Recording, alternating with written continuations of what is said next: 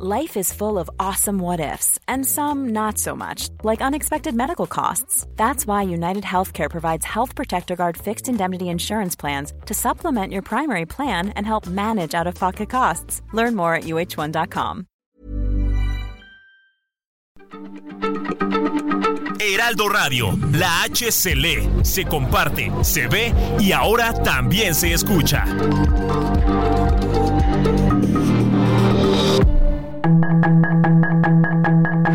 Tarde a tarde, lo que necesitas saber de forma ligera con un tono accesible. Solórzano, el referente informativo.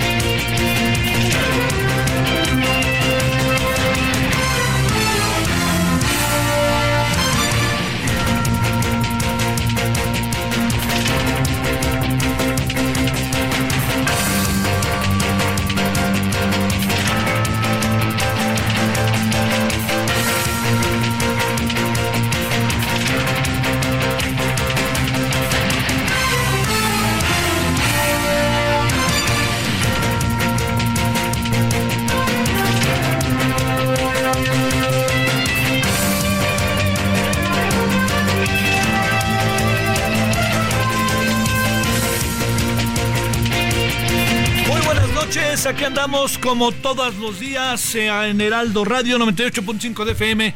Gracias que nos acompaña. Hemos llegado al viernes, viernes 19 de enero del 2024 y le agradezco en nombre de todas y todos quienes hacen posible la emisión que nos acompañen. Eh, pues llegamos al fin de una semana este, muy, muy política, ¿no? Muy política por más que sea verdaderamente un entuerto esto de las precampañas, ¿no? Que uno no alcanza, uno, uno no alcanza a entender el nivel que, que, que adquieren estas precampañas, porque además ya estaba como todo definido. Entonces, este, lo que sí le puedo decir es que estamos ya en, en, eh, en las intercampañas, eh, nomás para que se dé usted una idea. Nadie puede pedir voto de los candidatos, candidatos, candidato. Nadie puede pedir el voto, pero pueden hacer lo que se les venga en gana. Este, entonces, este, pueden tener entrevistas, pueden todo eso. ¿Qué le digo? Digamos, este es un asunto que, la verdad, eh, en mi opinión, lo, lo, que se vino dando, eh, permítame este, planteárselo, fue que teníamos reglas muy claramente establecidas, reglas que venían eh, con nosotros eh, acompañándonos, que respondían a un conjunto, a un conjunto de circunstancias eh, en, en, el país que en términos de la democracia, que parecían las, parecía la solución a todos nuestros problemas, eh, pero pues todos sabíamos que en su momento, sin duda, era la solución a todos nuestros problemas, o a la mayoría de ellos en términos electorales, democráticos, pluralidad, participación, etcétera. Pero lo que acabó pasando es que fuimos rebasados por nosotros mismos, ¿no? Yo creo que eso no hay que perderlo de vista. ¿Qué quiero decir con esto? Que fuimos rebasados Primero porque la política también se aceleró, eh, empezaron, empezaron a surgir muchas cosas eh, muy inesperadas, eh, cada proceso electoral es una enseñanza y la verdad yo creo que hay que reconocerlo y, decirlo una y otra y otra vez, es el hecho de que estemos hoy nosotros en, en, entendiendo que la democracia es no, es un ente que no tenga movimiento, tiene movimiento, surgen muchas cosas cada vez, y entonces, pues eh, lo que en un tiempo tuvo su valor y su vigencia, en muchos casos deja de tenerlo. Y cuando digo que deja de tenerlo, le planteo que no hay duda que tenemos que buscar la manera de, eh, ¿cómo decirlo? Pues de emparejar todos los terrenos posibles a la realidad que tenemos. Sin embargo, eh, cambiar las reglas antes del partido no tiene sentido. Se juega el partido y ya que acabó el partido se cambian las reglas para el siguiente partido. Pero ahorita yo creo que ya está claro cómo vamos a seguir el proceso electoral 2024 eh, en lo que corresponde a sus reglas. Pero antes de ello, pues sí tuvimos que hacer varias cosas medio insospechadas e inesperadas. Una de ellas es que tuvimos que eh, cambiar algunas reglas o las autoridades electorales se hicieron como que la Virgen les habla, ni siquiera voltearon, por una razón muy sencilla. Porque las, todos todo el proceso se adelantó. El primero que lo adelantó fue el presidente. Ahí colocó a sus corcholatas, colocó acá, colocó acá, entonces se echó a andar Morena y la oposición se echó a andar. Y los únicos que cumplieron los tiempos, que luego tuvieron una salida en falso, fueron los del Movimiento Ciudadano. Es, eso es lo que acabó pasando en el terreno cotidiano de la vida política del país del año pasado, del segundo semestre, incluso del primer semestre. Yo creo que el presidente empezó a hacer política respecto a su sucesión desde hace, no exagero, si le digo que, sin exagerar, le digo que no lo dejó de hacer este, desde que tomó posesión. Yo creo que está, es, es, el, es el ámbito político del presidente, son las reglas bajo las cuales el presidente se ve a sí mismo. Y yo creo que esto es algo como para pues de, hablar, hay que considerarlo, hay que tenerlo en nuestra, le diría, en nuestra cabeza, y así es como funciona el presidente, ¿no? Y punto, él fue electo por 30 millones de, ciudadanos, y este es el ritmo, hay muchas cosas que, que, nos dijo que eran de una manera y a la mera hora fueron de otra manera, este, pero bueno, él es el presidente, y además ha, llevado a efecto una concentración del poder verdaderamente este, desbocada, ¿no? Abrumadora, me atrevo a decir. Bueno, entonces ¿Qué es lo que le quiero decir? Que estamos en las intercampañas. Eh, es muy probable que muchas de las cosas que estamos viviendo a futuro, en el 2027, por ejemplo, no las vivamos igual que estamos viviendo ahora, que cambien las reglas. Eso es lo que el presidente quiere también proponer el día 5 de febrero. Eh, puede plantearse, se puede plantearse, pero yo diría, un proyecto como el del 5 de febrero, que sin duda alguna tiene yo pienso que a mí me parece que, que no tiene sentido desecharlo por principio, me parece que hay que escucharlo, eh, pero también yo creo que hay cosas que este, se tienen que debatir y discutir. Pero le voy a decir una cosa, este es un presidente que no debate ni discute, porque al final, al hacerlo, está reconociendo al otro, y yo creo que no le gusta reconocer al otro, punto no se ha reunido con los partidos de oposición, cuando se reúne con su partido y sus gobernadores les dice qué hacer, no los escucha, no, no, no digan, a ver cómo ven esto, no, se les dice, vayan a hacer esto y esto y esto y esto, y los gobernadores y los propios morenistas mejor ni abren la boca cuando les preguntan los periodistas o les preguntan incluso sus propios militantes al respecto, ¿no? El presidente dice que vayamos por aquí y por allá, pero no se oye la voz de los presidentes, de, de los, eh, de los otros que no son el presidente, al interior del propio gobierno y del presidente, ¿no? Son consultados o orden, son, más bien, más que consultados, son, son los que eh, ordena, el presidente ordena, distribuye, decide, y eso es lo que, lo que sucede. Bueno, entonces, es muy probable que, que eh, la forma en que estamos hoy ante el proceso electoral 2024, 2020, 2024, en función del 2027, esto va a cambiar de manera es muy probable que de, de muchas maneras, ¿eh? de muchas maneras, vámonos este, adecuando, vámonos preparando y yo creo que eso está muy bien. Hay que ver, convienen las precampañas, no las precampañas. ¿Puede el presidente no hablar a favor de quien es su candidato de partido? Yo creo que sí puede. Debemos de cerrar la puerta el día jueves, viernes, sábado, domingo, antes de las elecciones y no hablar de nada y meternos como en un monasterio. Yo sé, todo, eso es para mencionar algunas de las cosas, ¿no? Que tenemos que discutir. Y, pero también lo que sí creo es que el presidente, eh, digamos, este presidente tiene ciertas características particulares, pero también le diría, este, pues necesitamos una presidenta que escuche. Yo no, no creo que, yo creo que no hay de otra. Necesitamos una presidenta que escuche. Y se llame Xochitl, se llame este, Claudia Sheinbaum, o incluso al Jorge, Jorge Álvarez Maínez, al cual no lo veo, sino lo veo, no lo veo lejos, sino lejísimos, lejísimos, le diría, de lo que este, de, lo, de, lo, de las posibilidades de un triunfo. Bueno, esto se lo cuento porque ha sido el fin de las precampañas las intercampañas y ya vendremos en 42 eh, días al proceso de las campañas. Y ahí sí vamos a entrar en un agobio total, pero bueno, pues están, diría yo, en su este están en su, digamos, son las reglas que tenemos y las tenemos que cumplir. A mí me parece que algo que es muy positivo de parte de Morena es que Morena, eh, de Movimiento Ciudadano, rectificó Movimiento Ciudadano, Movimiento Ciudadano, pues está a favor de, de, de, este, de una legalidad y así se comportó, más allá que haya tenido una muy falsa salida con el señor Samuel García. Entonces, vamos a hablar menos de campañas como las que vimos ayer. Les llaman precampañas, como las que vimos ayer en el caso de, Claudia Sheinbaum, y, bueno, en Acámbaro y en Monterrey, de parte de, los, de la otra candidata que es del Gálvez y el otro candidato que es Jorge Álvarez Maínez, pero hasta, hasta ahí quedémonos colorín colorado, ya no puede haber estos grandes actos. Ya vendrán, ya vendrán. Ayer dijo Claudia Sheinbaum algo que en lo cual, perdóneme, pero yo no alcanzo a ver que no tenga razón, ¿no? Dice, la diferencia es de 20% y 20% si bien les va, casi acabo diciendo. Pero fíjese, si esta encuesta, rectifico, estas encuestas fueran ciertas el día de las elecciones, se mantuvieran, le voy a dar un dato para que se sorprenda si es que no lo ha considerado, que seguramente usted, avesado que es, lo vio. Si este porcentaje de personas que hoy se asegura votarían por Claudia Sheinbaum, le quiero decir que Claudia Sheinbaum tendría más votos que López Obrador en 2018. Más significa más más, ¿eh? Más más. Aquí la gran variable es la participación ciudadana. En la medida en que vote más ciudadanos, la elección adquiere otra dimensión.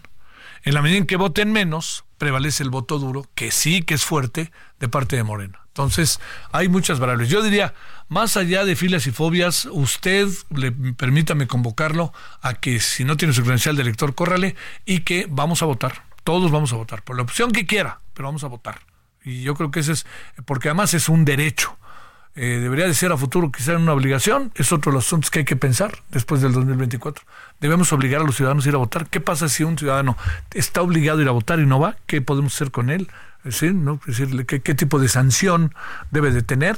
Este, no se trata de multarlo ni nada, pero no sé, conminarlo, hacerlo público, que no fue a votar, no sé, no sé, yo ahí, ahí soy más bien mm, con todo y lo que su servidor ha podido ver en el Instituto Nacional Electoral, en donde he hecho trabajo, en el, en el Congreso sobre todo, que he estado cerca este, de manera, la verdad que se lo digo, este, privilegiada, y del Tribunal Electoral, de los lugares en que he estado, eh, no, no me queda del todo claro, y de los procesos electorales que he visto incluso en otros, eh, en otros países. Bueno, este, entonces, todo esto quería yo plantearle bien el fin de semana, pero para que sepa que la dinámica volverá a cambiar.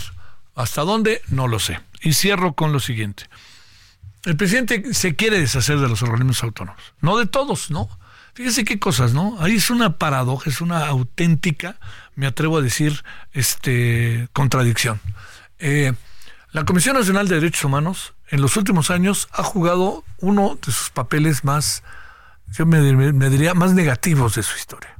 Y mire que ha tenido momentos, ¿eh? Bueno, cuando le digo todo esto, a mí me parece que, que el hecho de que sea una comisión que él no quiere que se vaya, porque seguramente la va a asumir, y que la propia sí, presidenta de la comisión eh, quiera quedarse y quiera reelegirse sin tener un contrapeso interno, sin ya ni siquiera el, este, el, órgano consultor este, existe, yo le diría, la verdad que seamos serios, seamos serios. Yo soy de la idea que muchas de las propuestas del 5 de febrero que yo ya alcanzo a apreciar, algunas de ellas me parece que deben ser atendidas. No estoy tan seguro del tema económicamente hablando, no de justicia social, del tema de las este de, la, de las pensiones, pero por favor que la señora se quiera quedar después de lo que ha pasado. Siento que la Comisión Nacional de Derechos Humanos es casi un bravo, un brazo de, que se extiende de la gobernabilidad y que es sea de las que no quiere desaparecer, me parece que es plan con maña. No debe desaparecer a muchas, no. Debe desaparecer algunas, yo diría, discutamos qué hacer con ellas. No agarremos desde el púlpito de Palacio Nacional la idea. Y yo sí creo, insisto, que planteamientos que hace el presidente de este 5 de febrero, yo no ando en la negativa por principio. Hay muchas cosas dignas de atenderse. Pero en la forma también a veces pasa el fondo. Bueno, aquí andamos 19 con 14 en hora del centro. Oiga, mire, desde el otro día quería, quería contarle algo porque sí me parece que, que es este sumamente importante. Bueno, ya fue, ¿no? Ya, pero de cualquier manera. En, en la politiquería, en la politiquería, así, lo vuelvo a decir, politiquería, ahí se le ocurrió a Marcelo Obrar y a la presidenta del Comité Olímpico proponer a México para organizar los Juegos Olímpicos del 2036. Me río de Janeiro. Desde el primer momento lo dije. ¿Sí? Eh, no fue, no fue una propuesta profunda y sustentable. Eh, se fue hasta Suiza, allá a Zúrich, no sé dónde, al, este, al Comité Olímpico. Se presentó la propuesta y hablar. La presidenta del Comité Olímpico dijo, sí, aquí está. Perdió el señor Marcelo Ebrard y todo se fue diluyendo. Todo se fue diluyendo.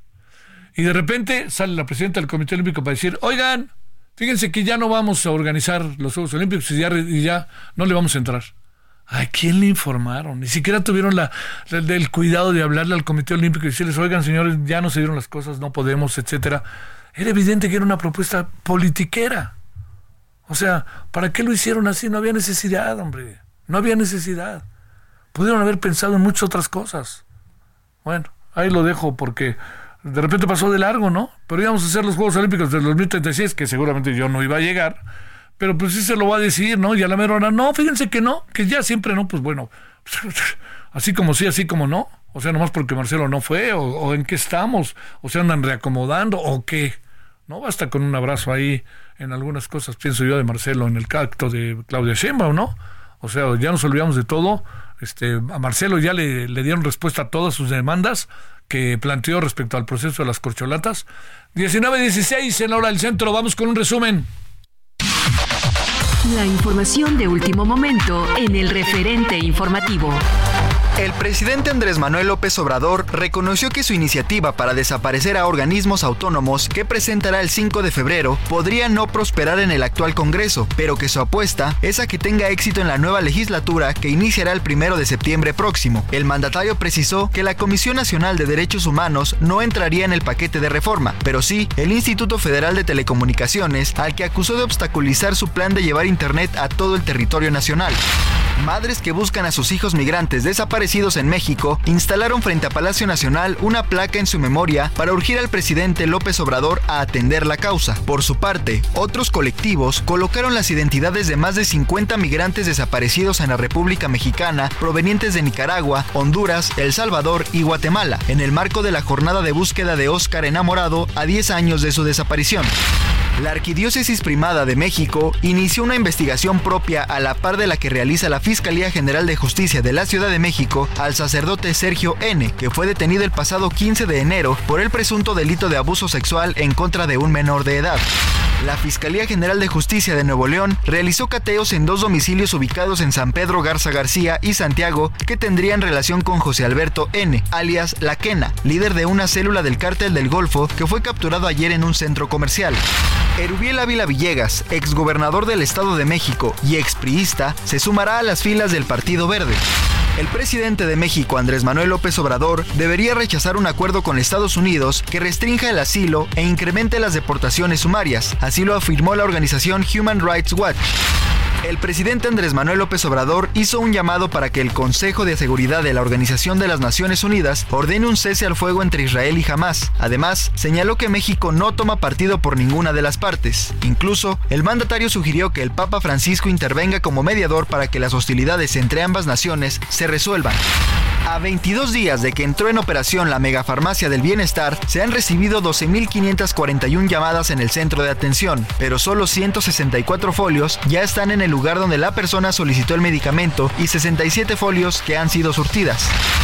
Servicio a la comunidad. Se solicita el apoyo para localizar a Jania Valentina Hernández Herrera, de 20 años. Fue vista por última vez el 17 de enero en la colonia Lomas de Plateros, alcaldía Álvaro Obregón de la Ciudad de México. Vestía una chamarra color verde, pantalón de mezclilla color gris Oxford y tenis color negro. Para cualquier información, favor de comunicarse al 55 53 45 50 80 o al 55 53 45 50 82.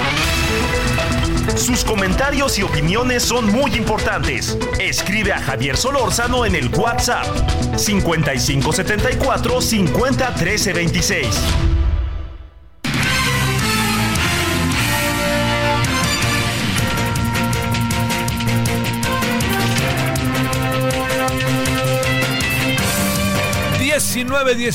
en este 19 de enero... 2024. Eh, estamos en el referente radio 98.5 de FM desde la Ciudad de México. Vámonos hasta Puebla. Claudia Espinosa, ¿cómo estás, Claudia? Claudia, ¿me escuchas o no? A ver, tienen que apretar ahí el botón. A ver, Claudia, ¿me escuchas? ¿Me escuchas? ¿No me escuchas? No me escuchas. Claudia, a ver, adelante, Claudia. Hola, buenas noches. Saludo con gusto a ti de los amigos del auditorio. Pues sí, para darte a conocer que, eh, pues hoy, esta mañana, la Secretaría de Salud informó del deceso de una persona, un hombre de 71 años, que tenía comorbilidades y hipertensión arterial, además de que se sabe no tenía esquema de vacunación contra COVID-19 y que, bueno, pues falleció a causa de este virus. De acuerdo con la titular de la Secretaría de Salud, Araceli Soria, pues se tienen en este momento 19 casos activos de la enfermedad en nueve municipios del estado. No hubo nuevos contagios este día, pero sí una persona hospitalizada que requiere de ventilación mecánica asistida.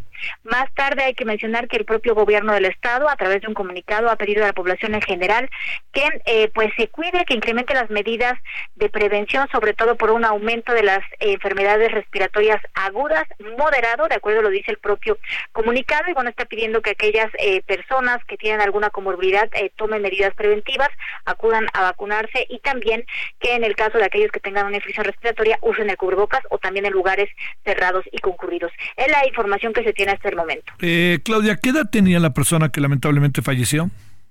Eh, un hombre de 71 años ha reportado la Secretaría de Salud. Sí, tercera edad, que también ahí se agudizan más las cosas. Gracias, Claudia. Buenas noches. Buenas noches. Bueno, vámonos desde Puebla hasta Guadalajara. Querida Mayeli, ¿cómo anda la, la perla de Occidente? Hola, ¿qué tal, Javier? Muy buenas noches. Buenas noches también a todo el auditorio. Pues eh, finalmente el día de hoy las autoridades de Jalisco de la Fiscalía emitieron un comunicado en el cual informan que ya se detuvo a uno de los presuntos eh, asesinos de este cantante, eh, Lefty SM, quien eh, pues el pasado 3 de septiembre fue atacado en su domicilio en el fraccionamiento eh, residencial La Cima en el municipio de Zapopan. Fueron varios sujetos quienes ingresaron a su domicilio, a su vivienda y delante de su esposa y sus pequeñas hijas pues lo atacaron y eh, lamentablemente le quitó la vida. Ahora pues bueno, se informa por parte de la Fiscalía que ya fue detenido Luis Mario P. Eh, por su probable comisión de este delito. Todavía hace falta y continúan las investigaciones y que detengan a otras personas que también estuvieron involucradas en estos hechos.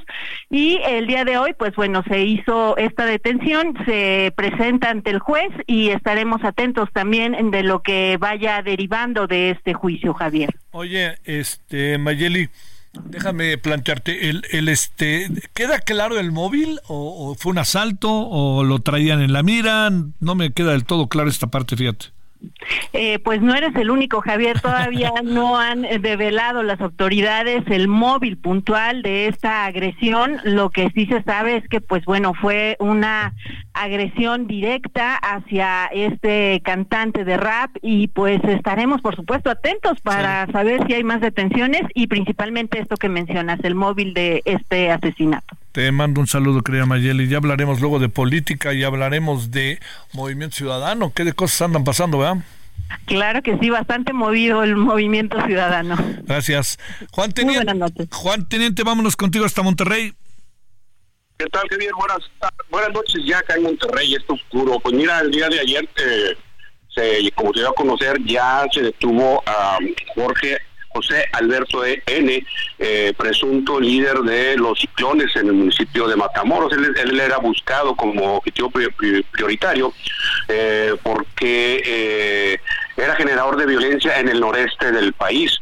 Él se encontraba en una tienda departamental en el municipio de San Pedro, ahí cerca del Centrito Valle, eh, y ahí fue ubicado y detenido por las autoridades federales en un operativo en conjunto con Fuerza Civil, la, Agencia Estatal de Investigación en la Marina, e inclusive se habla de que hasta, hasta la DEA por estar relacionado o haber dirigido el secuestro de cuatro o cinco ciudadanos norteamericanos en, el, marzo de 2023 ahí en Matamoros.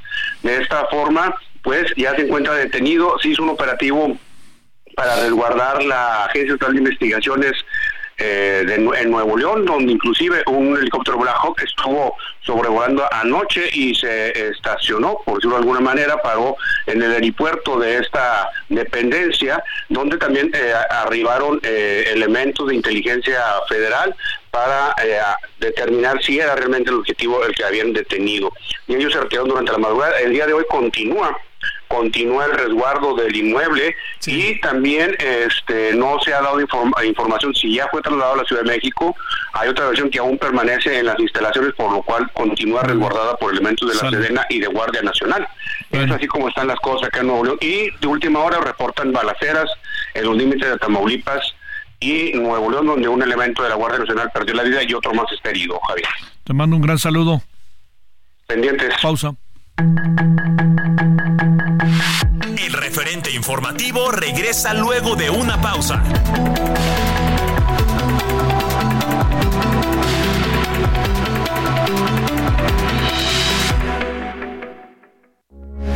Heraldo Radio, con la H que sí suena y ahora también se escucha.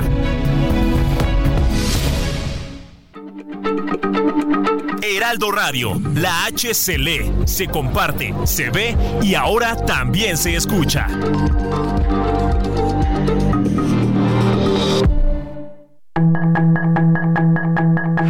Estamos de regreso con el referente informativo.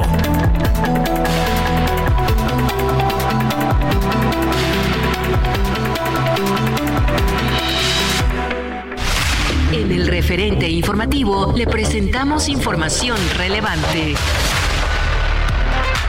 Alicia Bárcena ofreció a Blinken apoyo migratorio y destaca el aporte de los mexicanos a la economía de Estados Unidos.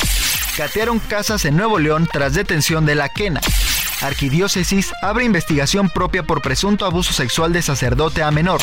Vinculan a proceso al exsecretario de Desarrollo Urbano de Francisco García Cabeza de Vaca. Madres buscadoras de Centroamérica instalaron memorial frente a Palacio Nacional. Piden al gobierno federal atender causas. Desmantelan tres centros clandestinos de narcomenudeo y huachicoleo. Estados Unidos denuncia nuevo ataque de Gutíes contra Buque.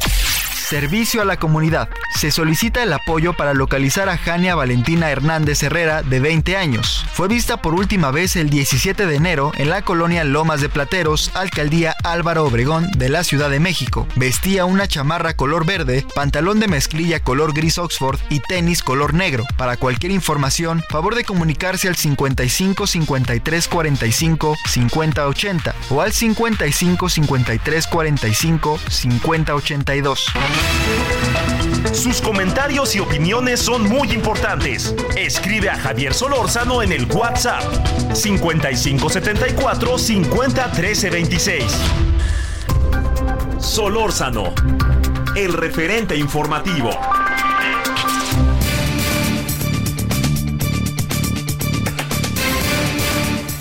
Le agradecemos a Miguel Ángel Santiago Solís, coordinador nacional de Alianza Mexicana de Organización de Transportistas, la AMOTAC. Miguel Ángel, gracias por tu tiempo. ¿Cómo has estado? Muy buenas noches. ¿Qué dices, Javier? Muy buenas noches a ti a tu amable auditorio. Anda sufriendo de nuevo la, los transportistas con la seguridad. ¿Cómo van las cosas? Eh? Pues mal, mal desafortunadamente. Una triste realidad que ya es un fenómeno esto, ya no es algo, ya es sobrepasa los límites de lo normal. No me digas, a ver, ¿dónde, anda la bronca principalmente? ¿Qué hace la autoridad? ¿Por qué pueden tan actuar tan impunemente?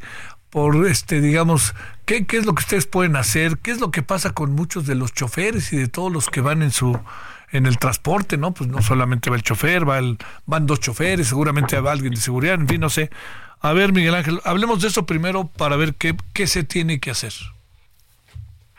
Ok, mira, desafortunadamente todo esto es un, como todo es una, una bola de nieve que conlleva muchas partes el, el tema del robo al transporte. Primero, uno de los problemas principales es que el transporte no tiene tarifas. El transporte de carga compite deslealmente con un doble remolque quien circula por las carreteras, que por cierto es muy peligroso, este la circulación de un doble remolque, porque hasta viola la ley de Newton.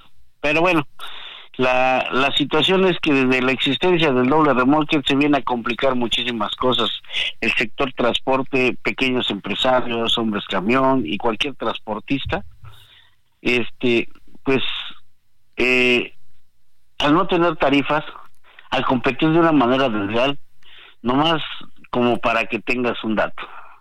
El, un viaje de México a Chiapas, a la central de Abastos, o de Puebla, de la central de Abastos de Huiscolotla, Puebla, 16 mil pesos te dan por un flete de esos. Llevas un sobrepeso para obtener ese, ese, ese pago, en donde son 12 mil pesos los gastos, tienes que pagar al operador y cuánto te queda.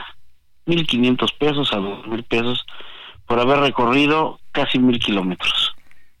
Entonces, esto se debe a que existen configuraciones prohibidas en el país, que no hay carreteras. Entonces, pues el empresario, el dueño de la carga, lo traslada en ese tipo de, de transportes con un sobrepeso, mismo que pues no es redituable. Eso es por un lado. Por el otro, pues ¿qué hace el transportista después comienza a tener averías o desgastes en sus unidades? Pues lo primero que llegas a tener es desgaste en tu motor, con un sobrepeso que en un promedio un motor dura 10 años, ya tienes una reducción a 7, 8 años a máximo con ese sobrepeso. Un motor en el mercado usado americano tiene un costo promedio de 160 mil pesos a 200 mil. Y un motor nuevo, estamos hablando de 400 mil pesos. ¿Qué haces a la falta de tarifas juntar para un motor? Pues desafortunadamente hay quien se aprovecha de todas estas situaciones y delinquen, delinquen en donde se roban los camiones para comercializar sus autopartes. Dicen, no compren lo robado, pero ¿cómo puedes sobrevivir con un, una tarifa tan baja y poder buscar la manera de no encontrar este cómo adquirir una pieza nueva? Posteriormente existe el, el comercio informal. El comercio informal, llámese los tianguis, en donde llevan todo ese tipo de mercancías de dudosa procedencia entonces ya tienen dos ganancias. El delincuente vende la carga y vende las autopartes. Entonces creo que todo esto bien originado. El meollo del asunto es la falta de tarifas, la competencia desleal del, del doble remolque y esa ha sido una afectación y una necedad de quienes en la Secretaría de Comunicación, Secretaría de Infraestructura, Comunicaciones y Transportes de querer retirarlos de circulación. La justificación siempre ha sido de que el país habría más contaminación, más transporte en las carreteras, pero todos los accidentes que han sido mortales a causa de un doble remolque, pero es una necedad y todo esto conlleva a la aunado a que tenemos una inseguridad.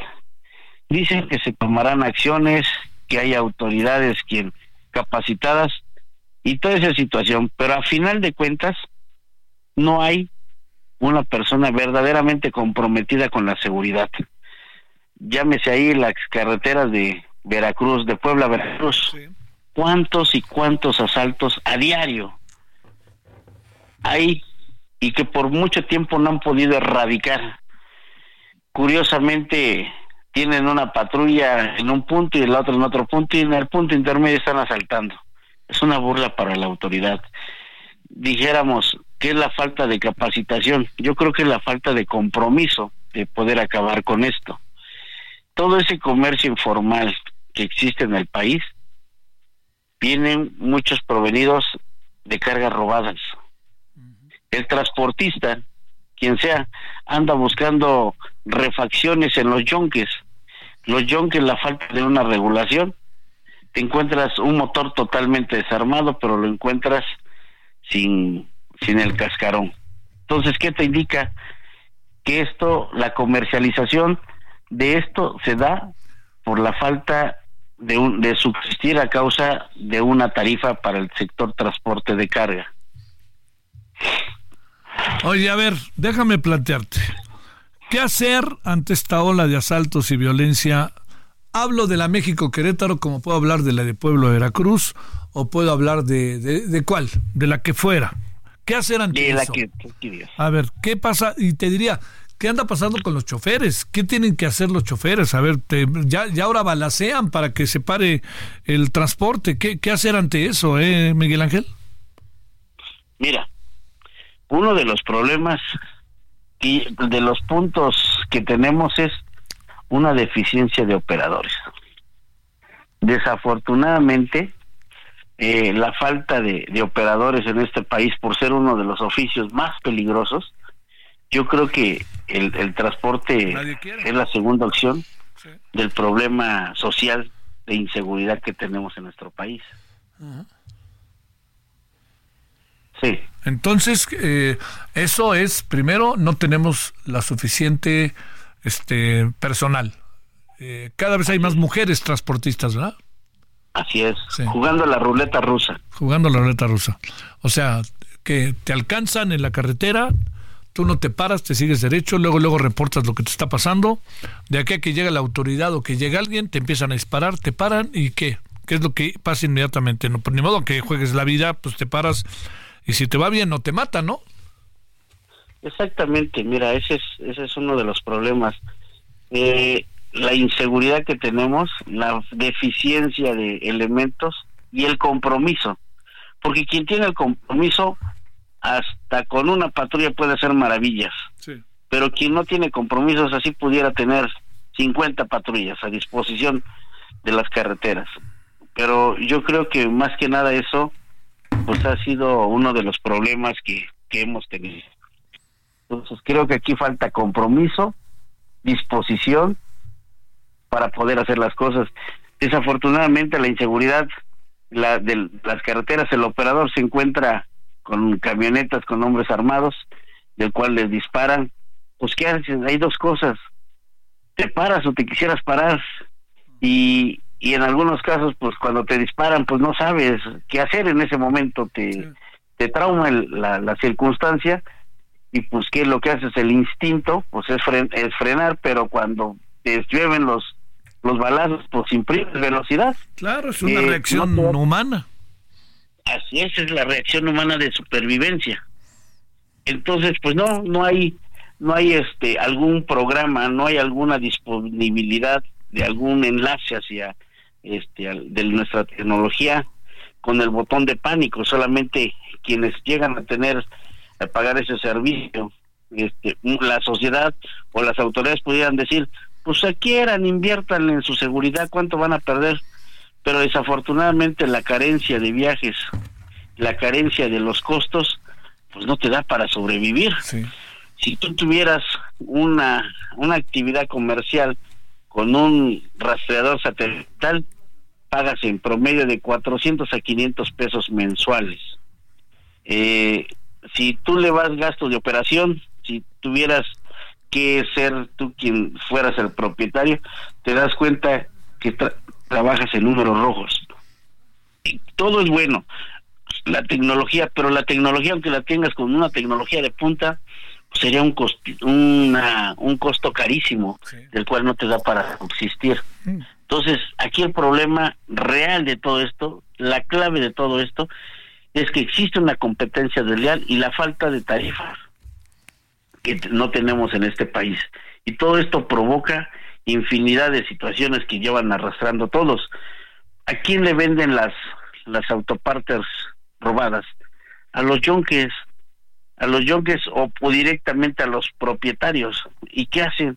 Pues compran y adquieren autoparters que de dudosa procedencia por el simple hecho que no hay cómo poder subsistir y que eso la Secretaría ni nadie se ha atrevido a decir y tampoco a hacerse responsable. Simplemente pretenden regular a algo que está ilegal, que circula de manera ilegal. ¿Son bandas eh, o son parte de grandes cárteles o de qué es qué es lo que tienen detectado, Miguel Ángel? Son bandas, son bandas delincuenciales, desafortunadamente. Oye, no puedo yo decir las otras palabras porque desconozco. Sí, claro. A ver, déjame cerrar y preguntarte, este, que algunos de tus colegas se hablan de hacer un paro, gran paro nacional el 5 de febrero. ¿Ustedes se suman a ello o qué es lo que han pensado?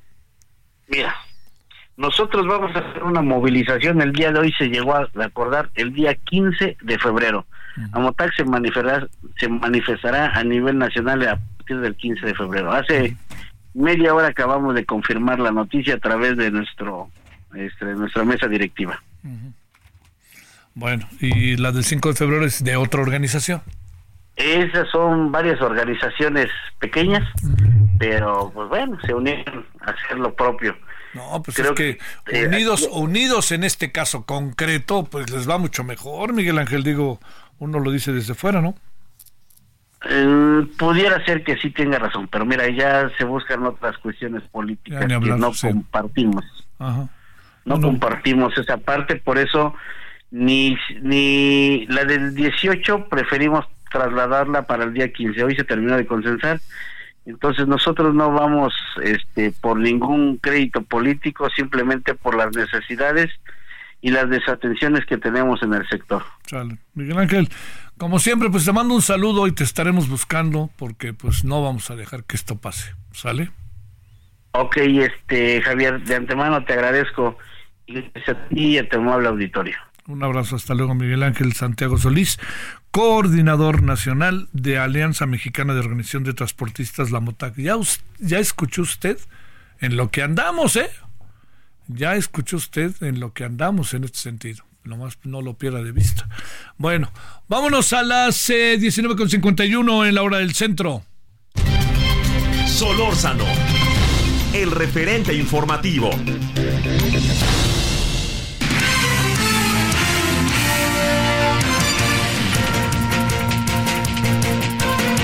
Vámonos con Noemí Gutiérrez a ver qué pasó desde el púlpito esta mañana. Adelante, Noemí.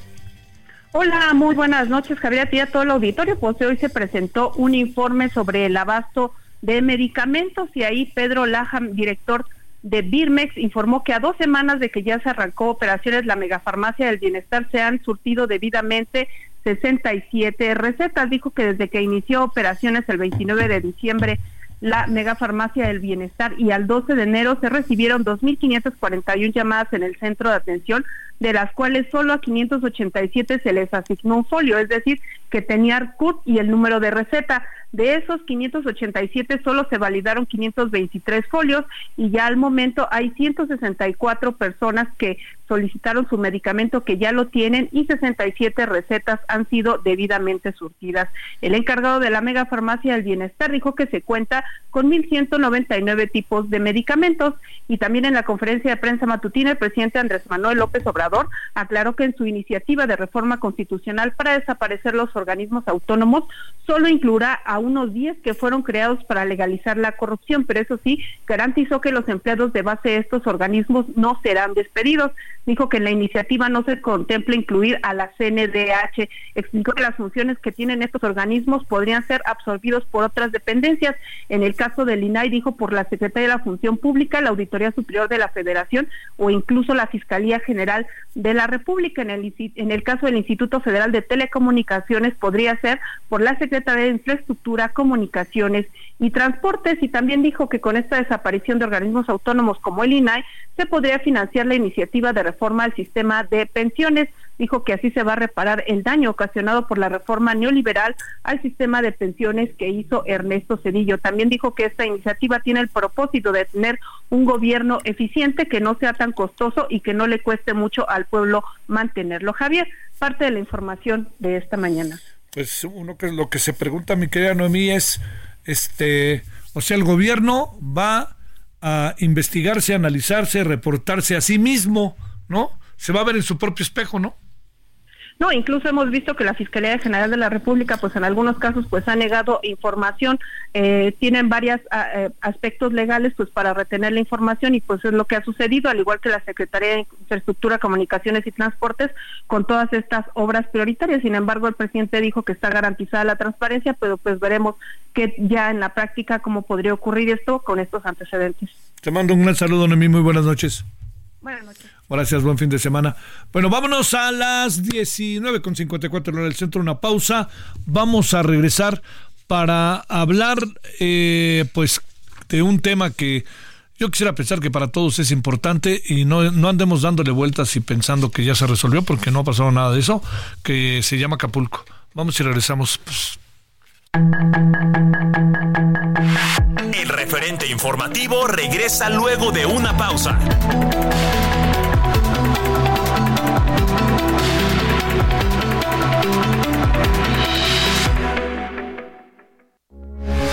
Heraldo Radio, con la H que sí suena y ahora también se escucha.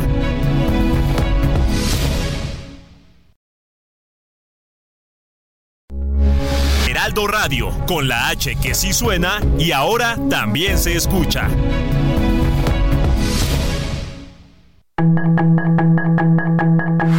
Estamos de regreso con el referente informativo.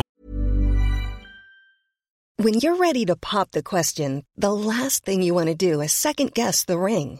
At Bluenile.com, you can design a one of a kind ring with the ease and convenience of shopping online. Choose your diamond and setting. When you find the one, you'll get it delivered right to your door. Go to Bluenile.com and use promo code LISTEN to get $50 off your purchase of $500 or more. That's code LISTEN at Bluenile.com for $50 off your purchase. Bluenile.com code LISTEN.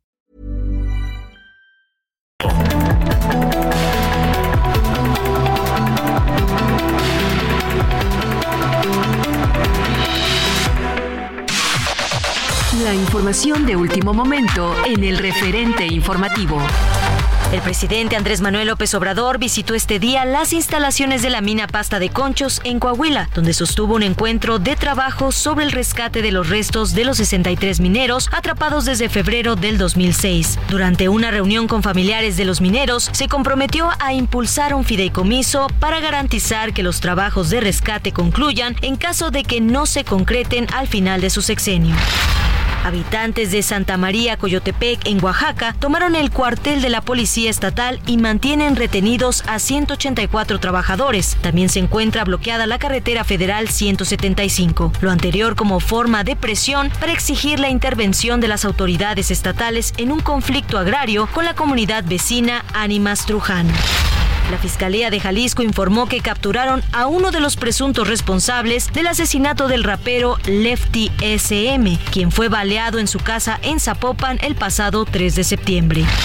Ante la grave situación de inseguridad en carreteras de México, la coalición de organización Unidas de Autotransporte anunció un paro nacional el próximo 5 de febrero del 2024. El paro tendrá como punto principal la carretera 57 en México-Querétaro, en el kilómetro 90 a la altura del Trébol del Arco Norte se llevó a cabo una reunión de alto nivel entre funcionarios de México y Estados Unidos en Washington, D.C. El secretario de Estado de la Unión Americana, Anthony Blinken, señaló que el trabajo bilateral entró en una nueva fase de cooperación en materia migratoria luego de que Bernardo Arevalo asumiera legalmente el gobierno de Guatemala. Además, Blinken reconoció los avances desde la reunión que se llevó a cabo en México el 27 de diciembre pasado.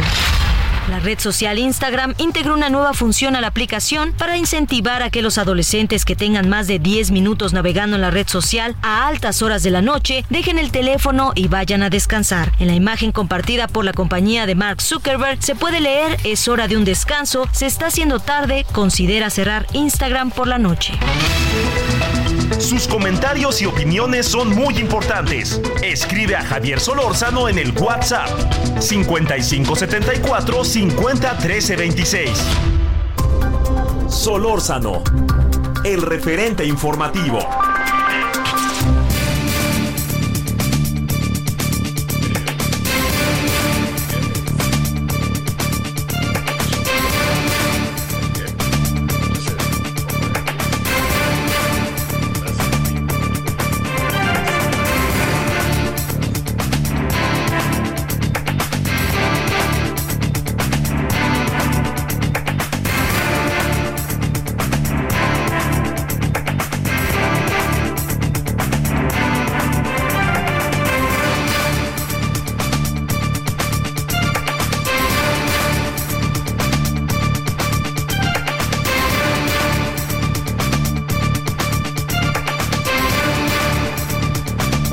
De vuelta a las 20 con 7 en la hora del centro. Alejandro Martínez, presidente de la Cámara Nacional de Comercio, Servicios y Turismo de Acapulco. Alejandro, ¿cómo has estado? Muy buenas noches. Javier, me da mucho gusto saludarte desde el bello puerto de Acapulco. Estamos a tus órdenes. Siempre será bello Acapulco. A ver, déjame plantearte, Alejandro, ¿qué pasa exactamente con los transportistas y por qué incluso reciben amenazas dobles? Por un lado, la amenaza de la delincuencia y por otro la gobernadora que dice o vuelven a circular o vamos a abrir nuevas licitaciones. Yo ya no entiendo nada, Alejandro, con todo y el Otis y todo lo que ha pasado. ¿No hay manera de ponerse de acuerdo, Dios santo?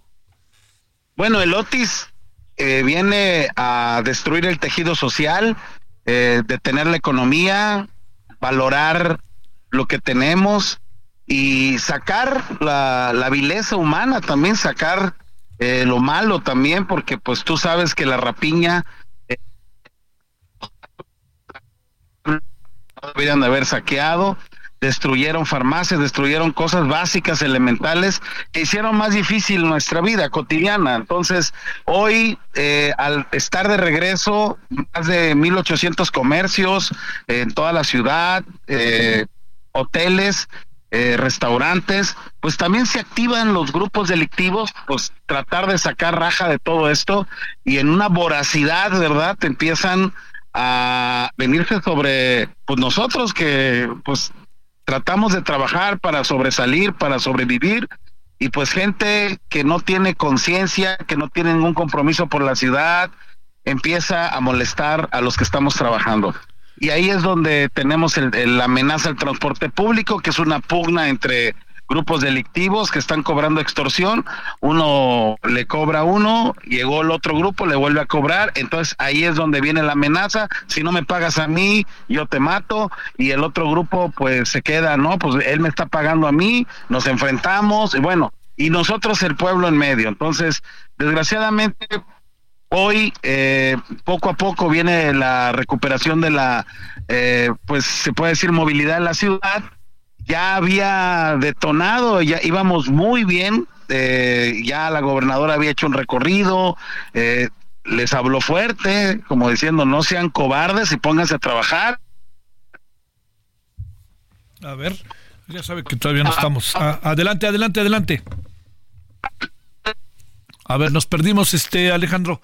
A ver si, espérame tantito ahí que dejen que, podamos este retomar la, la, llamada. Este, eh, a ver, estamos eh, eh, estamos hablando con Acapulco, pues a través de el presidente de la Cámara Nacional de Comercio, Servicios y Turismo de Acapulco. Y estamos hablando del problema de, de los de, de los transportes.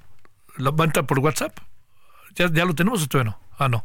Estamos hablando por WhatsApp. Me dicen que no no vamos a agarrar la línea directa, la línea del este de, de lo que tiene que ver con el este con el celular vía directa, ¿no? A ver, creo que ya tenemos a Alejandro otra vez ahí. Estamos hablando y estamos hablando del tema de, también de lo que pasó, ¿no? Este ahí con el Otis y todo lo que nos provocó el Otis, ¿no? Eh, digamos la ruptura de, de todo el tejido social, ¿eh? Que yo creo que eso es algo que me parece importantísimo. A ver, Alejandro, ahora sí estamos de nuevo. A ver, a ver, Alejandro. Discúlpame. No te preocupes, ahí estamos. todavía problemas Oye, ¿Ahí me escuchas? Sí, a ver, para que sigas, déjame nomás decirte, nos quedamos en que hasta la gobernadora había ido, pero mm, algo que me llamó la atención para que lo sumemos a lo que vienes diciéndonos, es que la presidenta municipal de Acapulco acabó diciendo cada cosa como que la rapiña era parte de la cuestión social. Bueno, en determinado momento hubo unos días donde ni agua había ni qué comer. Eh, yo justifico que vayan por el agua, por la comida, pero ya irse por relojes de marca, perfumes, televisiones, bancos, pues ya eso ya, eso no entra en mi conciencia. Pero cohesión social, no me digas. Eso ya no es cohesión social, eso no es cohesión social, eso ya es robo. A ver, sigamos. Parece que se arlaban. A ver, pero la pregunta que todos nos hacemos, Alejandro, es este que también el gobierno del estado dice o circulan o abrimos nuevas este, licitaciones para los transportistas.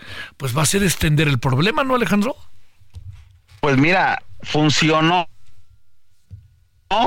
porque se regresaron a trabajar, estábamos ya en un buen nivel de movilidad y vuelven a asesinar a un taxista y otra vez para atrás. Entonces, este, así es la realidad que estamos viviendo, tristemente, ¿no? Entonces, hoy el comercio nuevamente empezó a cerrar temprano, ya habíamos este avanzado, ya había hecho yo unos anuncios por la mañana de que pues ya habíamos recuperado la movilidad, pero pues hoy en el en el recorrido que acabo de terminar de hacer, pues este tiendas de conveniencia o supermercados están cerrando otra vez a las seis de la tarde.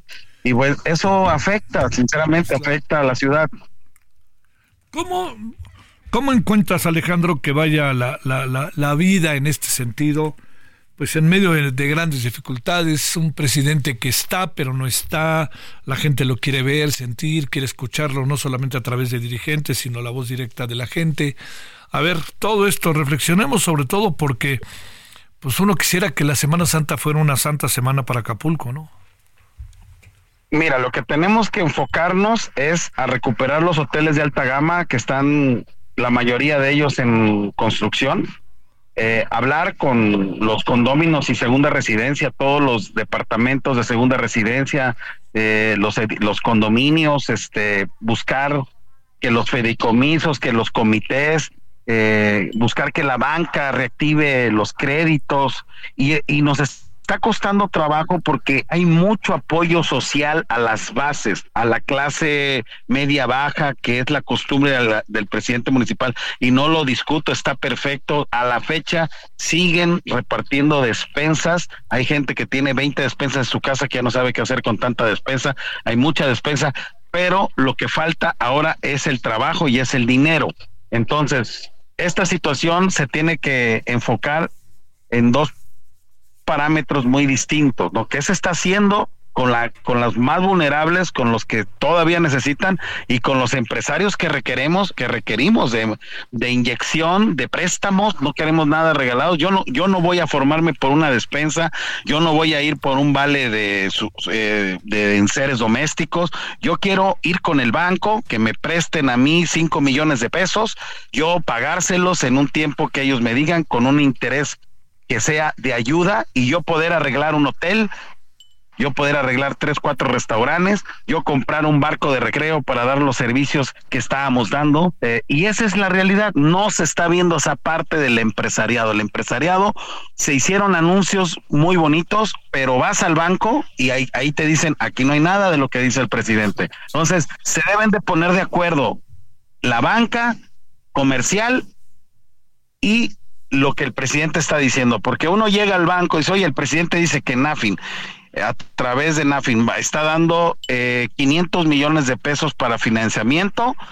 Eh, yo tengo derecho hasta 3 millones de pesos sin intereses con ustedes, Banorte, eh, BV, los bancos que tú quieras, que son nueve bancos que anunciaron. Llego yo con mi ejecutivo de cuenta, me dice Alejandro, espérate, no nos ha llegado nada y la verdad el tiempo sigue corriendo, sigue corriendo y yo ya quiero levantar, yo ya quiero construir, yo ya quiero hacer y no hay liquidez. Entonces, la, el reto es grande, hay grandes empresarios que le están apostando como Foro Mundo Imperial a el grupo Posadas, eh, empresarios de alto nivel, el señor Slim, que ahí están, el grupo Carso metiéndole, pero el, el daño a la ciudad fue impresionante, o sea, de la ruina tenemos que levantar todo. Eh, a ver, eh, una de las cosas que, que me parece que deberíamos de, de, atender, este, eh, digamos, si, si, no hay ahí una comunicación real entre la autoridad este, federal, estatal, municipal y quienes echan a andar el negocio, pues aquí estamos este, sin avanzar, porque también por otra parte, Alejandro, no sé qué tanta información puedas tener, hay mucha gente bajo condiciones verdaderamente adversas que han vivido también de manera adversa durante mucho tiempo, que ahora están eh, verdaderamente con, entre el espalda y la pared y no han sido atendidos y están en las zonas de los cerros, todo esto, ¿no? Que ha sido, entiendo que difícil, pero me refiero, también hay mucha, mucha bla, bla, bla de parte de los gobiernos. Bueno, te puedo decir yo que vivo aquí, que lo veo, que de repente vas en un colectivo y ves a un señor con un reloj Versace. O sea, entras a su casa y ves una televisión de 80 mil pesos. ¿Qué te da a entender eso? Entonces, este, hay cosas que también hay que verlo con una realidad. Se le está dando demasiado ya a la gente que tú comentas. Tienen, les dieron ocho mil primero, luego les dieron cuarenta mil, luego otros cuarenta mil, y luego eh, becas para sus hijos y que los adultos mayores y que bueno, es una serie. Ahorita llegas, hay colas, donde veas cola, ahí están dando algún apoyo. Llegas y te están dando vales para que vayas a Chedraui y otras a que les den carne, pollo y todo eso. Otra fila, ves despensas, pero son las esas cajas de huevo grande, no crees que es una despensita. La cajota, y ahí está el apoyo. y la verdad, a la gente que tú comentas se le está dando a todos sin distingo el apoyo. Nosotros estamos en otra condición. Sí tenemos la necesidad, ejemplo, no hay mano de obra. Yo quiero contratar, tengo rato solicitando un parrillero para que me hagan hamburguesas de diferentes sabores con salsas para las alitas. No encuentro, pues ¿A qué se debe? La mano de obra calificada emigró. Los ves en Los Cabos, los ves que se fueron a la Ribera Maya, la gente de alto nivel que te atendían a Acapulco, pues ahorita emigraron. Y la que está, pues jóvenes construyendo futuro no llegan. Esa gente que está en la cola de las despensas, en la cola de los vales de acá, en los enseres, ves, están entregando televisiones, eh, perdón, este, refrigeradores, una estufa, eh, y ves unas colotas ahí de gente y yo les digo, oye, yo con ganas de que me llegue gente a trabajar y no hay. Entonces, es, es una situación complicada, pero real, porque Acapulco requiere en estos momentos que reactivemos más restaurantes, que reactivemos la vida nocturna, que ayudemos a los hoteleros a que abran más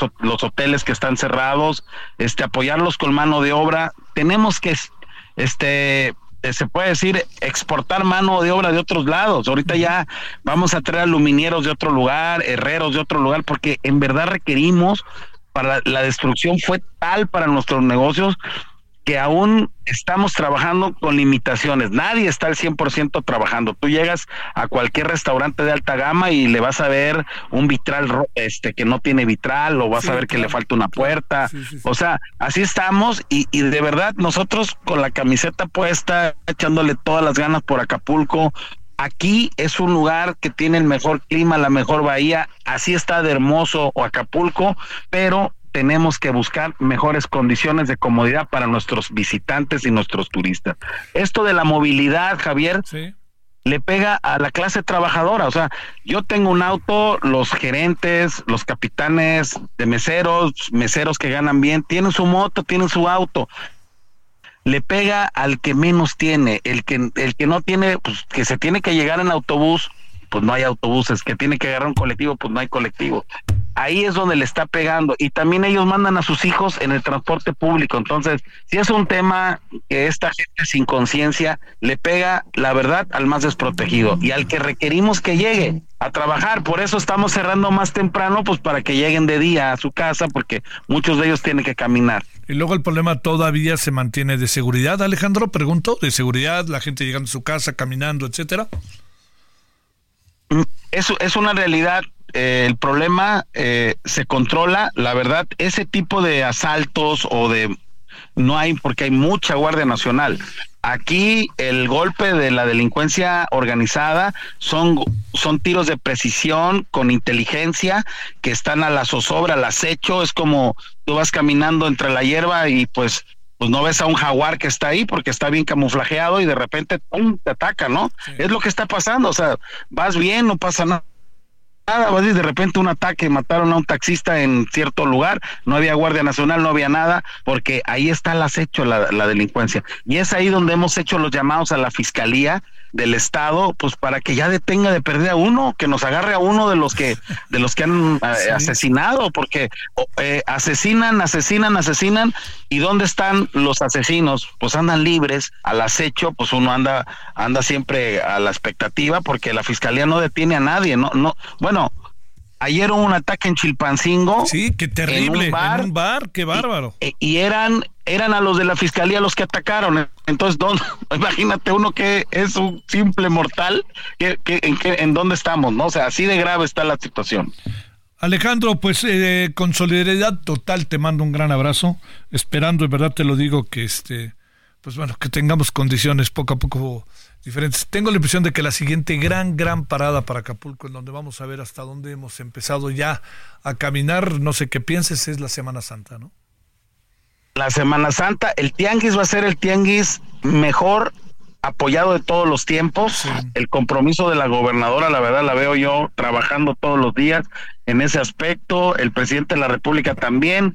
La Semana Santa, pues nos va, vamos a estar con limitaciones, pero Acapulco sigue siendo el lugar más bello. Si yo te mostrara lo que estoy viendo ahorita, la bahía con una luna esplendorosa que le está pegando todo el reflejo, el clima. Yo, yo estoy ahorita en una bermudita con una playerita viendo la playa. El clima es, es extraordinario, nuestra gente, pero tenemos que trabajar en los grandes retos que tiene Acapulco. Lo vamos a lograr con tu apoyo siempre, porque siempre nos das la voz a los empresarios de Acapulco y valoro mucho esta entrevista, mi querido Javier. Te mando un gran saludo, Alejandro Martínez este, ya, ya estaremos, ahí seguiremos e iremos, que esa es la clave del asunto, ¿no? Asomarnos. Aquí te esperamos, aquí te esperamos, porque la zona turística está viva, está pujante, estamos trabajando los empresarios, estamos demandando más apoyo financiero, vuelvo a repetir que vamos a pagar, no queremos nada regalado, porque vamos a seguir invirtiendo para tener el mejor Acapulco de todos los tiempos. Gran abrazo y que sea un buen fin de semana en cuanto a ocupación hotelera. Gracias.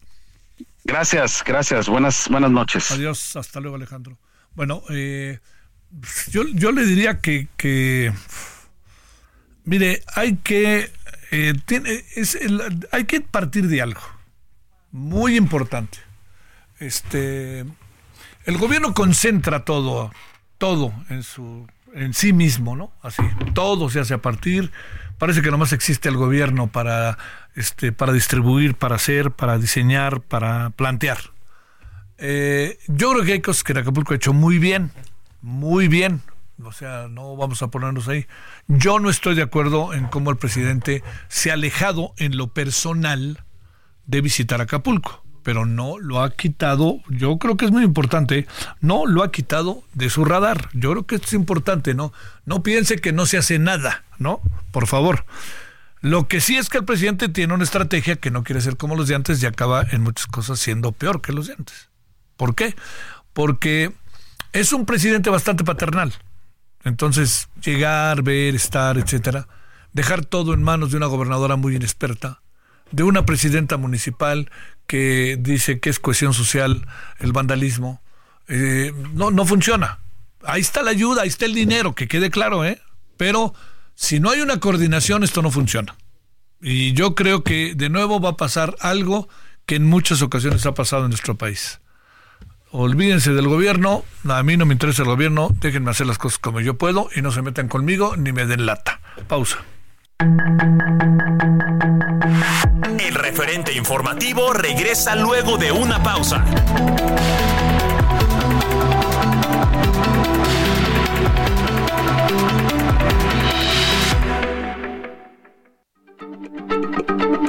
Heraldo Radio, la H se lee, se comparte, se ve y ahora también se escucha.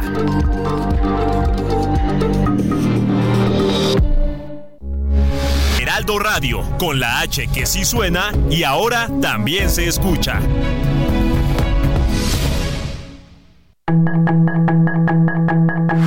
Estamos de regreso con el referente informativo.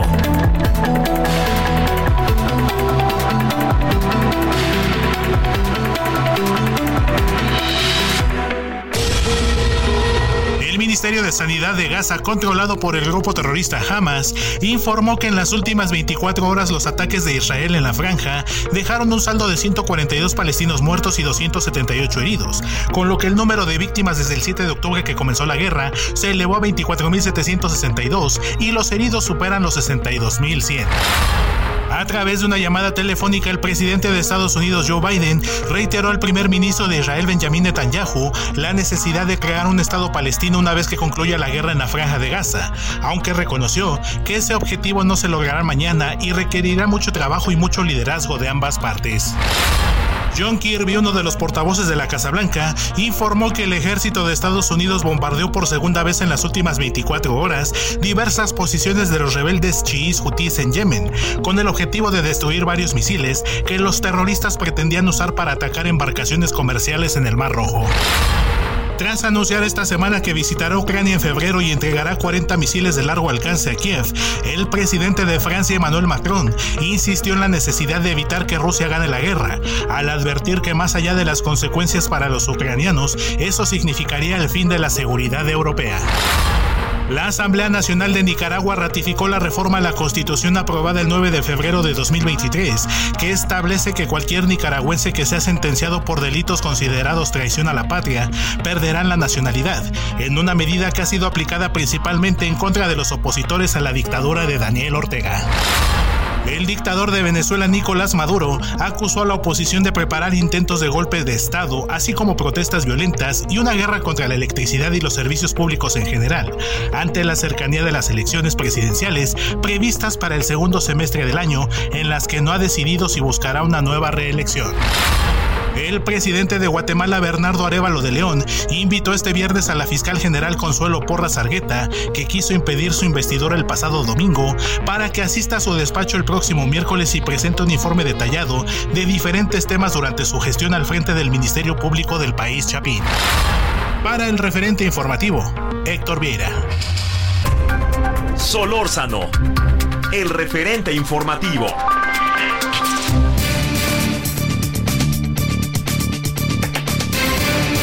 Bueno, con enorme gusto saludamos a Jorge Israel Hernández, periodista, maestro en Derechos Humanos por la Universidad Iberoamericana, profesor en la Universidad Nacional Autónoma de México y en el TEC de Monterrey. Licenciado, con qué gusto lo saludo, ¿cómo le ha ido? Señor Solórzano, qué gusto, feliz post cumpleaños. no, no, y además yo sé que estás demasiado sobrado con eso de tus águilas, por eso ya ni me asomo, ya, ya ni sigo tus tweets, digo, ya no más, hasta ya, ya eres cuate de, de Jardán o de Jardín. Es, es la euforia, licenciado, la euforia. Pero bien ganado, muy bien ganado. Oye, a ver, vamos a deshacernos de buena parte de los organismos autónomos, pero resulta de que esta CNDH no. A ver, pensemos todo eso, Jorge Israel, ¿cómo ves? Pues mira, Javier, ya, ya entrabas al tema desde ayer en la charla que tuviste con, con Andrea Marván de COFESE. Este es, eh, digamos, más allá de la valoración que puedan hacer los especialistas en los procesos políticos y legislativos, que si tienen mayoría, que si no, que si no se puede hacer, etcétera, etcétera, eh, a mí me parece sumamente peligroso el estar poniendo en la agenda tan solo la posibilidad, digamos, que al presidente de la República se llame como se llame, no es un tema específico de la administración de López Obrador, no importa de qué partido, no importa si sea hombre o mujer o como se llame, eh, coloque en la agenda de debate la posibilidad de desaparecer los, los, organismos autónomos. Solamente para dar un poco de contexto y que tu audiencia tenga un poco más de información sobre el tema. Los organismos autónomos constitucionales, esto es, que están contemplados dentro de la Constitución, eh, representan un esfuerzo muy fuerte tanto de la sociedad de México como del propio Estado o de organismos o mecanismos internacionales eh, de los últimos al menos 30 años, eh, que han buscado generar o integrar al andamiaje institucional estatal mexicano a estos organismos que de una manera directa o indirecta garantizan derechos de la población. Eh, ¿Y cuál es este sentido? Pues simplemente, y suena básico, pero no lo es, eh, frenar, equilibrar, controlar el ejercicio del poder, el abuso del poder por parte de los tres poderes del Estado, del Ejecutivo, del Legislativo y del Judicial. Estos organismos autónomos en distintas agendas y con distinta naturaleza contribuyen a que haya transparencia, a que haya mejor competencia, a que haya mejor evaluación de la educación, a que haya elecciones, eh, procesos electorales transparentes, limpios y con una participación ciudadana clara. Digamos, incluso podríamos hablar del Banco de México, de la Fiscalía General de la República, como ya lo decías, de la Comisión Nacional de Derechos Humanos, del INAI. Es todo un andamiaje que forma parte del Estado mexicano y que nos garantiza dependiendo cada una de las agendas, acceder y garantizar nuestros derechos. A ver, este, eh, no parece haber un criterio de definición de no ser los podemos integrar a otras dependencias como hoy los dijo, lo dijo el presidente a Jorge Israel. A ver, eh, integrar el INAI a la función pública, por mencionar algo, este, ¿eso qué significa? Y el gobierno dice, pero ¿por qué desconfían? Yo estoy dispuesto a abrir todo esto y les voy a contar todo lo que pasa. Entiendo que pues es este gobierno que piensa en muchas cosas y lo digo este porque por lo que hemos visto, a partir de que entró pareciera que el mundo cambió y, digamos es un gobierno que también pues luces y sombras como todos los gobiernos en la historia, ¿no? Por supuesto, digamos Javier, es es deseable que el Estado mexicano tuviera eh, una, una robustez menos grande, que fuera más eficiente, que no tuviéramos tantas instituciones tan especializadas? Sí, probablemente sí, por muchas razones. Este, por gasto, por disposición, por accesibilidad, etcétera, etcétera. Pero estos organismos autónomos no, no aparecieron de la nada. Digamos, no, no, no hay una falta de argumento. Lo fraseo distinto. Hay mucho argumento que condicionó su creación y que es consecuencia de la exigencia de la propia sociedad civil y de mecanismos y organizaciones internacionales a las cuales pertenece el Estado mexicano. ¿Cuál es este argumento, digamos, muy simplificado? Pues que las instituciones ordinarias, permítanme llamarlo así, aunque técnicamente no es así, no funcionan. Este, ya sabemos qué pasa o tenemos ya la experiencia, quizá la gente más joven no la tenga tan clara, pero nos acordaremos tranquilamente de qué pasaba cuando gobernación organizaba los procesos electorales. Este, digamos, y para la gente más joven que no lo sepa, bueno, había fraude o no había claridad sobre los resultados, o se caían los sistemas, o cambiaban las elecciones, o había dinero que no tenía que haber, etcétera, etcétera. Y por eso se crea, después de una dirección en gobernación, el Instituto Federal Electoral y ahora Instituto Nacional Electoral. Y lo mismo con el resto de las agendas. La CNDH también nació siendo una dirección general en gobernación y evolucionó. Este, esta estructura de organismos autónomos forma parte de la evolución institucional del Estado mexicano. Este, insisto, sería deseable que las instancias ordinarias resolvieran, sí, que la función pública nos diera acceso a toda la información, sí. Tenemos experiencia histórica de que no es así y ni siquiera hay que irnos muy atrás en la historia hay que revisar lo que ha pasado en el caso específico para poner un botón de muestra con la transparencia en esta administración. Este, vamos a ser mucho más específicos. ¿Qué ha pasado con toda la información eh, que ha solicitado el GIEI, que ha solicitado la sociedad civil, que han solicitado las madres de los 43 desaparecidos, que está en manos de la Serena y que no se ha hecho pública? este, si esa es la voluntad de esta administración, este, no me parece que sea una apuesta viable suponer que las próximas administraciones van a funcionar como deberían de funcionar y nos van a dar la información o van a regular la competencia de las empresas o van a regular las telecomunicaciones o van a regular los procesos electorales o la procuración de justicia o la agenda de derechos humanos como deberían de hacerlo.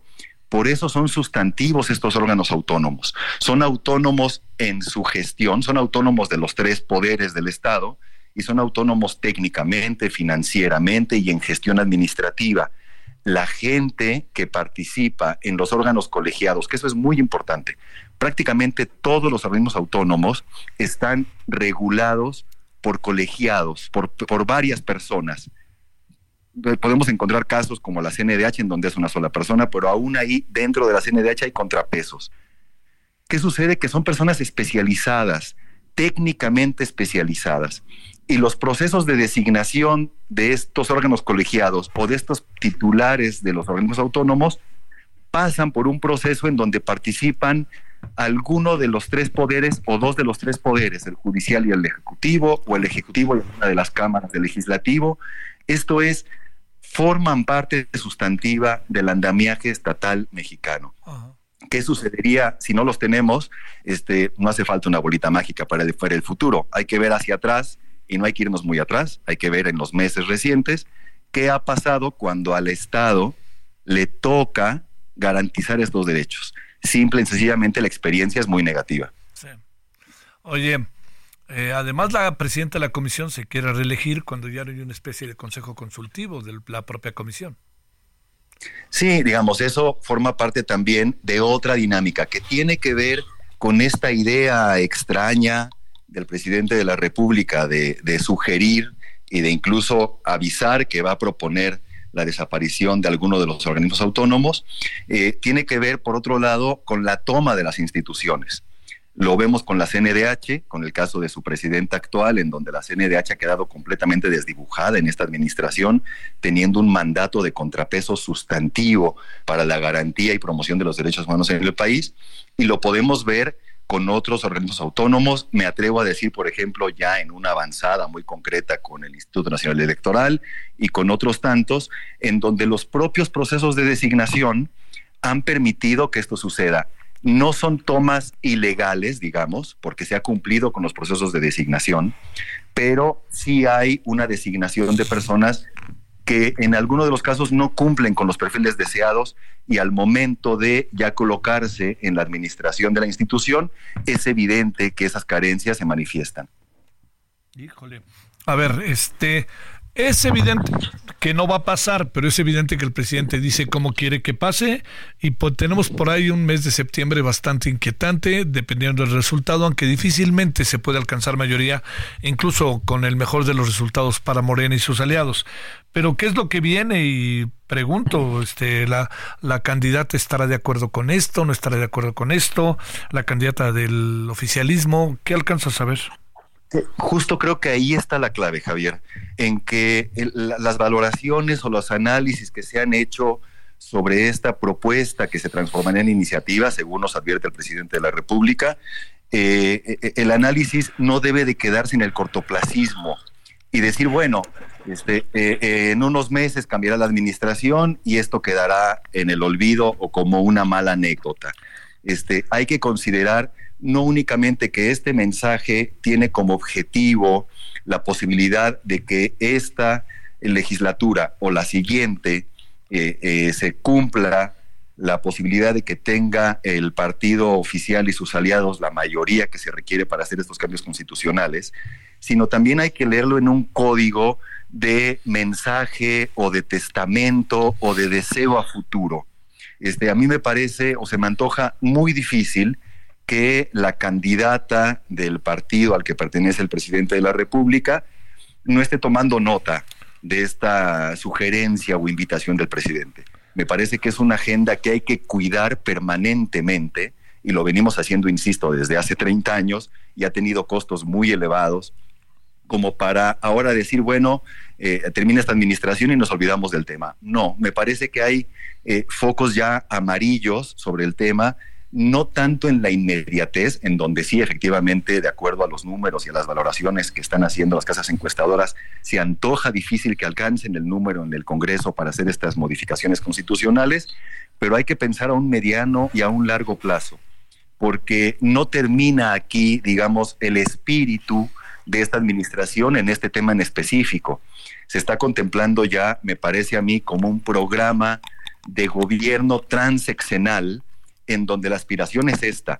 A mí me da la impresión, y me aventuro a hacer un análisis, este, que no me toca, pero me aventuro a hacerlo, ¿Sí? que el presidente está siendo explícito y está verbalizando lo que a él le faltó hacer, ya sea por falta de tiempo o por la cantidad de votos en el Congreso, y está dejando el tema en la mesa para que quien lo releve, de ser el caso la candidata del partido, la que están postulando en su partido, sea la ganadora del proceso electoral para la presidencia de la República retome esta agenda. Bueno, oye, este, nada más para, para cerrar, más allá de las circunstancias, eh, en el fondo, la desaparición eh, de buen número de los organismos autónomos es una forma de concebir la gobernabilidad, de concebir las formas de democracia y de concebir este, la importancia de, desechar los equilibrios y los contrapesos y que los gobiernos sean al final, este, no diría autoritarios, ¿no? Pero sí concentrados de poder de tal manera que no permitas que el otro incluso pueda ser reconocido, ¿no? Por supuesto, ahí, digamos, insisto, e, el tema de generacional importa. Este, ya tenemos experiencia de administraciones con una potencia unipersonal muy sólida, administraciones muy centralistas. Tú ya le hacías la referencia en relación al presidente López Obrador de un paternalismo muy grande en donde no son bien vistas las autonomías, no son bien vistos los contrapesos, no, no es bien vista la crítica. Y ojo, estos organismos autónomos también han participado de una crítica sustantiva a la manera de administrar y gobernar el país en los últimos cinco años. No nada más en los últimos cinco años. Estos organismos autónomos, para no caer eh, en este discurso maniqueo de antes no pasaba, antes también pasaba. Y la CNDH y el INE y el INEGI y Transparencia, todos estos espacios también tenían posturas contrarias a las que pudo haber tenido el presidente Calderón, el presidente Peña Nieto o el presidente Fox. Con el presidente Fox podemos matizar un poco porque muchos de estos organismos, pese a que venían ya construyéndose años atrás, se consolidaron en esa administración. Justamente por, por una presión muy fuerte desde fuera del país y de organizaciones y de sociedad civil en general.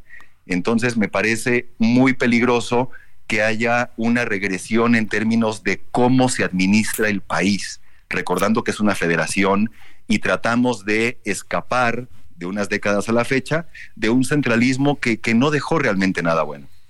Te mando un grandísimo saludo cariñoso, además, mi querido Jorge Israel Hernández. Muchas gracias que estuviste con nosotros. Licenciado, abrazo y suerte con el chicharito. gracias, buenas tardes, buenas noches. Abrazo. Chao. deportes. Los deportes con Edgar Valero, porque el deporte en serio es cosa de expertos.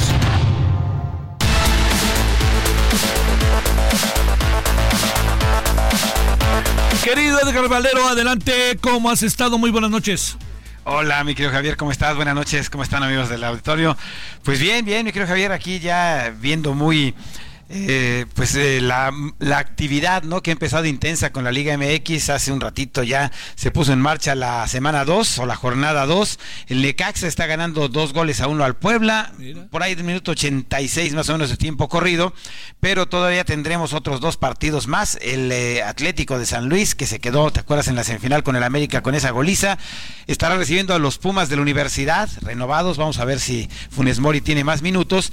Y 10 minutos más tarde a las 9 y 10 de la noche, el equipo de Juárez, pues no sé si le van a hacer pastel, Javier, o no a Cruz Azul por sus, 60 años, ¿no? Este, híjole. Bueno, oye, este, qué mal estuvo lo del Cruz Azul la semana pasada. Este, y mira toda la expectativa, ¿no? Que generó en su afición, que es fiel como ella sola, ¿no? Sí, caray. Eh, y mira, eh, se esperaba mucho de Cruz Azul pero al final de cuentas, eh, vamos, no se han dado las cosas, eh, comenzó polémico el asunto, jugaban en casa, había muchas razones. Para, para pensar que, Cruz Azul iba a tener una, un buen arranque de temporada, pero no fue así y vamos a ver si hoy contra Juárez, que la campaña pasada, ¿te acuerdas? Tuvo un gran arranque y luego se fundió en la parte final de la temporada hasta que finalmente quedó eliminado. Sí, eso fue importantísimo. Oye, a ver, ¿y el fin de semana qué partidos hay como para que nos emocionemos? Bueno, pues eh, hay dos eh, duelos muy interesantes, Javier. Uno de ellos entre los dos últimos subcampeones del fútbol mexicano, justamente las Chivas Rayadas del Guadalajara que visitan a Tigres. Esto será el domingo a las 6 de la tarde. Y ese mismo día a las 8 de la noche, Santos recibe al equipo de Monterrey, que también viene por la revancha aparentemente. Eh, se ha quedado pospuesto el partido entre Pachuca y León para el próximo miércoles, debido a un partido amistoso que tienen los Tuzos con el River Plate. Y eh, pues también con ello la duda sobre si Andrés Guardado, que viaja el lunes a México, eh, estaría de alguna forma por lo menos presente allá en Pachuca, aunque yo creo que la presentación va a ser en León cuando, cuando esté justamente jugando en casa, Javier. Yo supongo que así podría ser. Eh, ¿Qué piensas de esta contratación? Yo de entrada te diría, me parece que, que sí creo que llegó a su no sé si a su fin, pero en un momento en donde ya estábamos en otra etapa con Andrés Guardado en, en Europa, ¿no? Por su edad. Sí, eh, es el momento correcto, Javier. Eh, sabiendo el nivel competitivo que hay en España, yo creo que Guardado se verá a su nivel, eh, a un nivel muy parecido al que tenía en sus mejores tiempos en España. Acá en México, el fútbol mexicano, aunque es competitivo, juega a otro nivel y me parece que es una contratación que viste, una contratación extraordinaria. Por ahí bromearon, ah, decía Andrés Guardado hoy allá en Sevilla, en la conferencia de la despedida, que le habló a Márquez para pedirle una opinión a perdonar la palabra, ¿no? Y le, dijo Rafa Márquez, oye, pues es una gran institución, vente para acá, pero te recuerdo que fui bicampeón. Entonces le dice Guardado, sí, pero no todos tenemos las mismas condiciones. Ya lo sé, güey, ¿no? y oye, con esto de que Márquez suena para, si sigue la crisis catalana, para ser entrenador del Barcelona, ¿eh? Y lo veo muy difícil, Javier. Yo creo que es una es una navaja doble filo, ¿no? Eh, Javier, eh, digo, eh, Rafa Márquez, fíjate, en una plática que tuvimos hace algunos años, me dijo que él no quería ser director técnico. Por ahí vamos a presentar, si quieres, en la semana ese audio, está muy interesante. y claro, cuando lo ofrecen el Barcelona B, lo acepta, pero decía que él quería ayudar a que los jóvenes se desarrollaran más que a dirigir. Y claro, el Barcelona B no es el gran Barcelona de la primera división, ¿no? Pero lo echó a andar, ¿no? Sí, claro, le ha ido, le ha ido bien, relativamente bien. El rumor creció además, Javier, porque le llevaron un segundo entrenador para que lo ayudara. La pregunta es si es para ayudarlo o es para prepararlo, pensando en este movimiento que tú mencionas, de que Rafa vaya finalmente al Barça. Aunque, bueno, yo sí tengo mis dudas. Creo que no sería conveniente, aún en el caso de que se lo ofrecieran. Eh, pero está también la situación de que las oportunidades pasan una vez en la vida. Sale, muchas gracias. Nos vemos al rato, Javier, gracias. Sale, este, bueno, eh, bueno eh, pareciera que probablemente Azucena Oresti hoy podrá dejar su programa de milenio. Ojalá no sea así. Nos vemos ahorita aquí junto. Hasta aquí Solórzano, el referente informativo.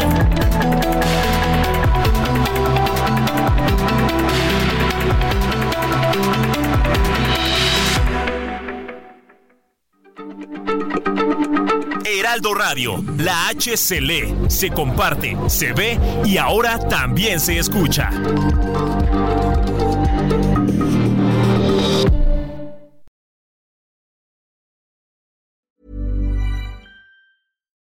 Why don't more infant formula companies use organic, grass fed whole milk instead of skim? Why don't more infant formula companies use the latest breast milk science? Why don't more infant formula companies run their own clinical trials? Why don't more infant formula companies use more of the proteins found in breast milk? Why don't more infant formula companies have their own factories instead of outsourcing their manufacturing? We wondered the same thing. So we made ByHeart, a better formula for formula. Learn more at byheart.com.